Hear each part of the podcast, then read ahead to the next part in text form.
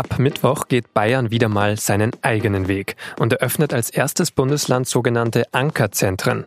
Damit sollen Asylverfahren beschleunigt werden, gleichzeitig aber auch Menschen ohne Bleiberecht schneller abgeschoben werden. Die CSU ist voll dafür, wieso die meisten Flüchtlingshelfer, Kirchen und die Opposition aber voll dagegen sind, das klären wir bei Auf den Punkt. Heute ist Mittwoch, der 1. August. Mein Name ist Vincent Vitus Leitgeb. Fünf Worte werden zu einem. Ankunft, kommunale Verteilung, Entscheidung und Rückführung werden zu Anker. Und diese Abkürzung Anker steht sogar im Koalitionsvertrag von CDU, CSU und SPD im Kapitel Zuwanderung. Bundesinnenminister Horst Seehofer hat Anker im März so erklärt. Ein komplizierter technokratischer Begriff, aber dahinter verbirgt sich in Wahrheit, dass wir schnellere Verfahren bekommen, rechtsstaatliche Verfahren und erst dann auf die Gemeinden in der Bundesrepublik Deutschland verteilen, wenn Klarheit über diesen Status besteht. Im Kern geht es darum, in Ankerzentren sollen alle Asylbewerber untergebracht werden, zusammen mit allen notwendigen Behörden, die über Asylverfahren entscheiden. Und dann sollen möglichst schnell Entscheidungen fallen, Darf eine Person bleiben, soll sie vom Ankerzentrum aus an eine Kommune vermittelt werden. Darf eine Person nicht bleiben, wird die Abschiebung direkt vom Ankerzentrum aus organisiert. Viele Menschen kritisieren die Einrichtungen aber. Der Bayerische Flüchtlingsrat hat zum Beispiel gesagt, dass es sich dabei nur um Symbolpolitik handelt. Die Zentren gäbe es schon längst, jetzt hießen sie nur anders. Genau deshalb wisse man aber schon länger, dass das Konzept nicht funktioniere. Kaum Bargeld, zu wenige Deutschkurse und zu hoher Abschiebedruck durch Behörden sollen den Menschen das Leben schwer machen. Außerdem würden die Verfahren nicht wirklich schneller werden, Menschen werden einfach länger eingesperrt. Außer Bayern hat im Moment noch kein anderes Bundesland die Idee der Ankerzentren umgesetzt. Die bayerische Landesregierung ist trotzdem überzeugt, ein gutes Vorbild zu sein. Und bei mir im Studio ist jetzt Heribert Prantl, Mitglied der Chefredaktion der Süddeutschen Zeitung und Leiter des Meinungsressorts. Herr Prantl, in jedem bayerischen Regierungsbezirk steht jetzt ein Ankerzentrum. Die CSU will damit bundesweites Vorbild sein. Wird sie das werden? Nein. Es gibt überall Vorbehalte bei den anderen Bundesländern. Es gibt die Vorbehalte bei 24 äh, Verbänden, Familienverbänden, Flüchtlingsorganisationen, bei den Sozialverbänden. Keiner sieht richtig den Vorteil dieses Ankerzentrums. Zunächst einmal sind diese sieben Ankerzentren nichts anderes als ausgetauschte Schilder auf den bisherigen Transitzentren oder auch Erstaufnahmeeinrichtungen. Da wurde ein neues Schild hingeschraubt und jetzt muss man sehen, was wird aus diesen namensgeänderten Behörden gemacht. Aber grundsätzlich klingt's doch gar nicht so schlecht. Alle relevanten Behörden sind auf einem Fleck und können schneller Anträge bearbeiten. Was ja, ist denn so schlecht daran? Nun ja, man stellt sich das mal vor wie ein Ärztehaus. Und die Vorstellung ist ja gar nicht schlecht. Im Ärztehaus sind alle Ärzte für alle möglichen Fachgebiete beieinander. Im äh, Ankerzentrum es wird darauf ankommen, was wird daraus gemacht. Wenn es Großlager werden, Lager, bei denen über 1000 Flüchtlinge zusammengepfercht sind, wenn es so ist, wie äh, freiwillige Flüchtlingshelfer klagen, dass sie zur Beratung und Betreuung der Flüchtlinge nicht mehr hineingelassen werden, dann wäre es fatal. Oder aber, wie es sich schon gezeigt hat, dass Kinder, die dort in diesen Ankerzentren äh, sind, nicht ordentlich betreut werden.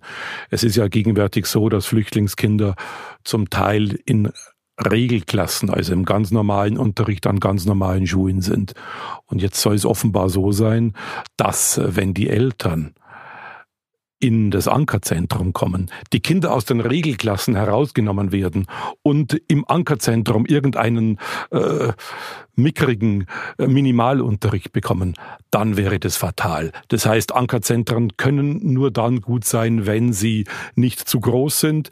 Sie können nur dann gut sein, wenn die Flüchtlinge dort nicht zu lang bleiben müssen. Eineinhalb Jahre soll es dauern dürfen. Das ist ein völliges Unding. Jemand, der ein Flüchtling eineinhalb Jahre lang in einem Flüchtlingszentrum, in einem Ankerzentrum herumgammelt, der ist ja praktisch nicht mehr integrierbar. Man muss ja die Zeit nutzen und zu so integrieren. Wenn es so ist, dass die Ankerzentren quasi Anti-Integrationszentren sind, wie die Opposition befürchtet, wie die Kirchen befürchten, dann wäre es wirklich schlimm.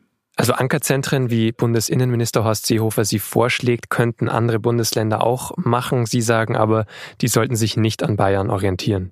auch in Bayern muss sich erst zeigen, was machen die Bayern draus. Ist es tatsächlich ein Plus für den Flüchtling oder äh, ist äh, das Einzige, was für die bayerischen Behörden und die bayerische Politik wirklich zählt, das R im Anker. Das R steht für Rückführung. Wie viel Wahlkampfmanöver sind denn diese Ankerzentren jetzt überhaupt, wenn Sie sagen, dass nur der Titel eigentlich geändert wurde von etwas, was vorhin schon da war? Derzeit ist es ein blankes Wahlkampfmanöver. Man will zeigen, dass man aktiv ist. Am 14. Oktober sind Landtagswahlen und die gesamte Politik der CSU muss man momentan unter dieser Überschrift sehen. Man will Aktivität äh, demonstrieren. Man will zeigen, dass man, das ist der CSU besonders wichtig, dass man beim Abschieben schnell ist. Ich würde mir wünschen, dass unter der Überschrift Ankerzentren auch äh, an Integration gedacht wird, was man hier tun muss, was muss man für Familien Familien tun? Was muss man für die äh, Kinder und Jugendlichen tun, die in einem solchen Zentrum sind? Es kann wirklich nicht sein, dass die dort äh, herumlungern, dass die dort äh, auf äh, Abwege geraten. Das wäre das Schlimmste, was mit den Ankerzentren passieren könnte. Sie haben gerade Familien angesprochen. Seit heute, seit Mittwoch gilt ja auch nochmal eine neue Regelung für den Familiennachzug. Verbessert jetzt wenigstens die Situation für Menschen mit subsidiärem Schutz? Nun ja, Menschen mit subsidiärem Schutz sind äh, Menschen aus Bürgerkriegsländern. Und da war ja die Situation völlig desaströs. Von März 2016 bis Juli 2018, also bis jetzt, war für diese Flüchtlinge der Familiennachzug völlig eingestellt. Er war ausgesetzt. Jetzt beginnt man ihn wieder. Man hat sich in der Großen Koalition durchgerungen, Anfang Mai einen Familiennachzug. Das heißt, äh, die Kernfamilie darf nachziehen. Also wenn äh, das Kind hier ist, darf, darf Vater und oder Mutter nachziehen.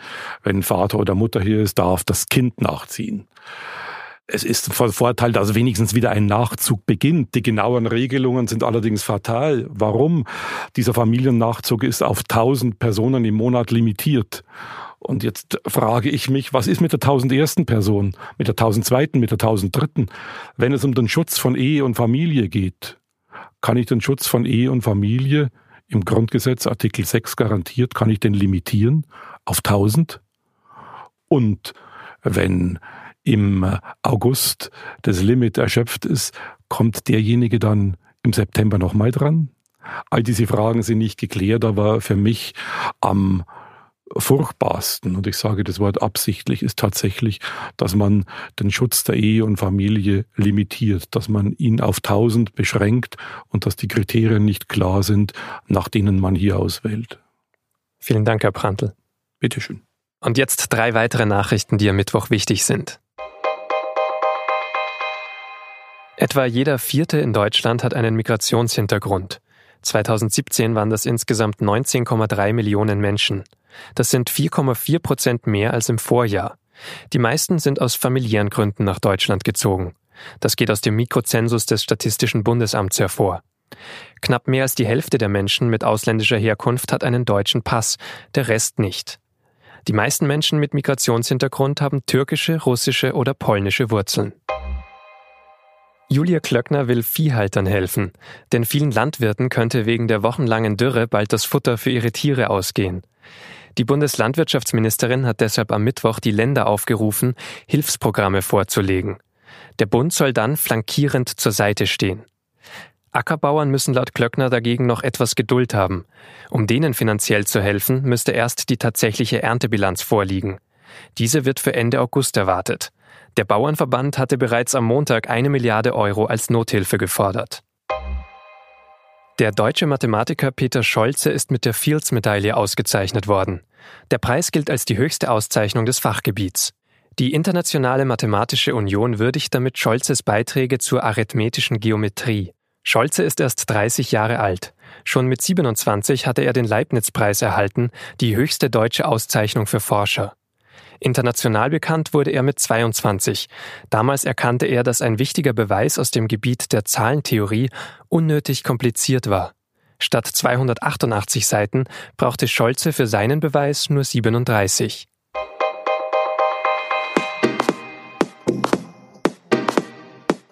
Das war auf den Punkt der Nachrichtenpodcast der Süddeutschen Zeitung. Redaktionsschluss war 16 Uhr.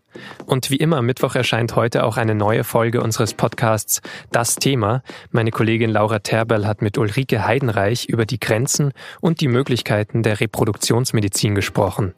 In Deutschland verbietet nämlich immer noch ein fast 30 Jahre altes Gesetz viele Methoden der künstlichen Befruchtung. Immer mehr Deutsche reisen deshalb ins Ausland, um schwanger zu werden.